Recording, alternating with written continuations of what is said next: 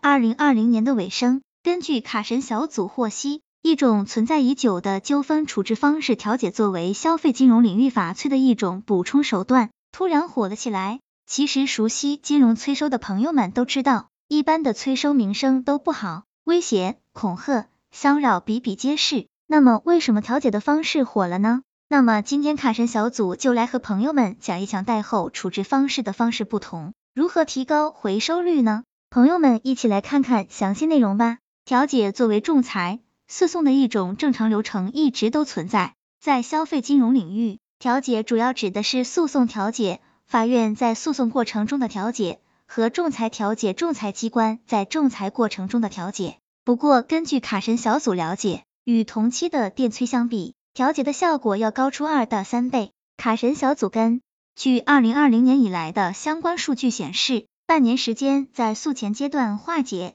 银行贷款类纠纷两千四百余件，欠款人履约率百分之九十八。调解作为个人信贷不良资产处置中一种兼具司法威慑力与合规性的手段，同时不受事先约定与否、调解机构所在地等限制，成为一种值得探究的方向。调解的回款效果是同期电催的二到三倍。互联网金融大爆发遗留了。大量个人信贷不良资产的处置问题，但传统电催上门催收的回款方式都主要靠两个字，就是施压。但有压力就有反抗，这也造成了近年来大量暴力催收、反催收矛盾冲突。调解的介入可能是打破个人信贷类纠纷僵局的关键一步。调解的核心是另外两个字，那就是共赢，双方都把损失最小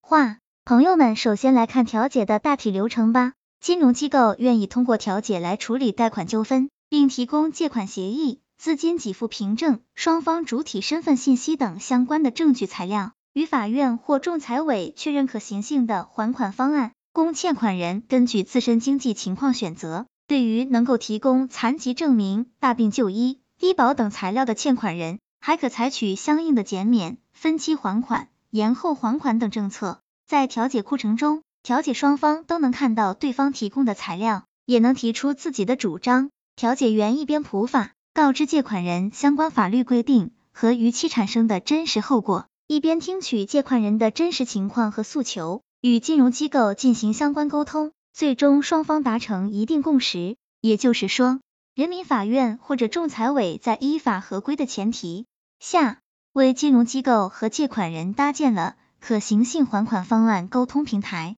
目前已有地方仲裁委开始试行金融纠纷仲裁调解，并制定了规则，对调解流程进行了详细的规范。调解区别于电话催收、上门催收、法院诉讼和仲裁的特点在于：一、可以由仲裁机构、法院等具有公信力的第三方机构居中调解，同时具有司法威慑力和合规性；二、不需要向法院诉讼，要考虑地域管辖限制。或申请仲裁需要双方提前在合同中约定仲裁机构，调解普适性更强，可同时针对存量案件和增量案件进行处理。三、调解的过程对借款人群起到了普法的作用，避免债权人和债务人的直接对立和强烈冲突，有利于社会信用体系的建设和矛盾化解。仲裁调解机构主要对逾期六到十二个月账龄的借款人进行调解。整个调解流程一般需要一个月时间，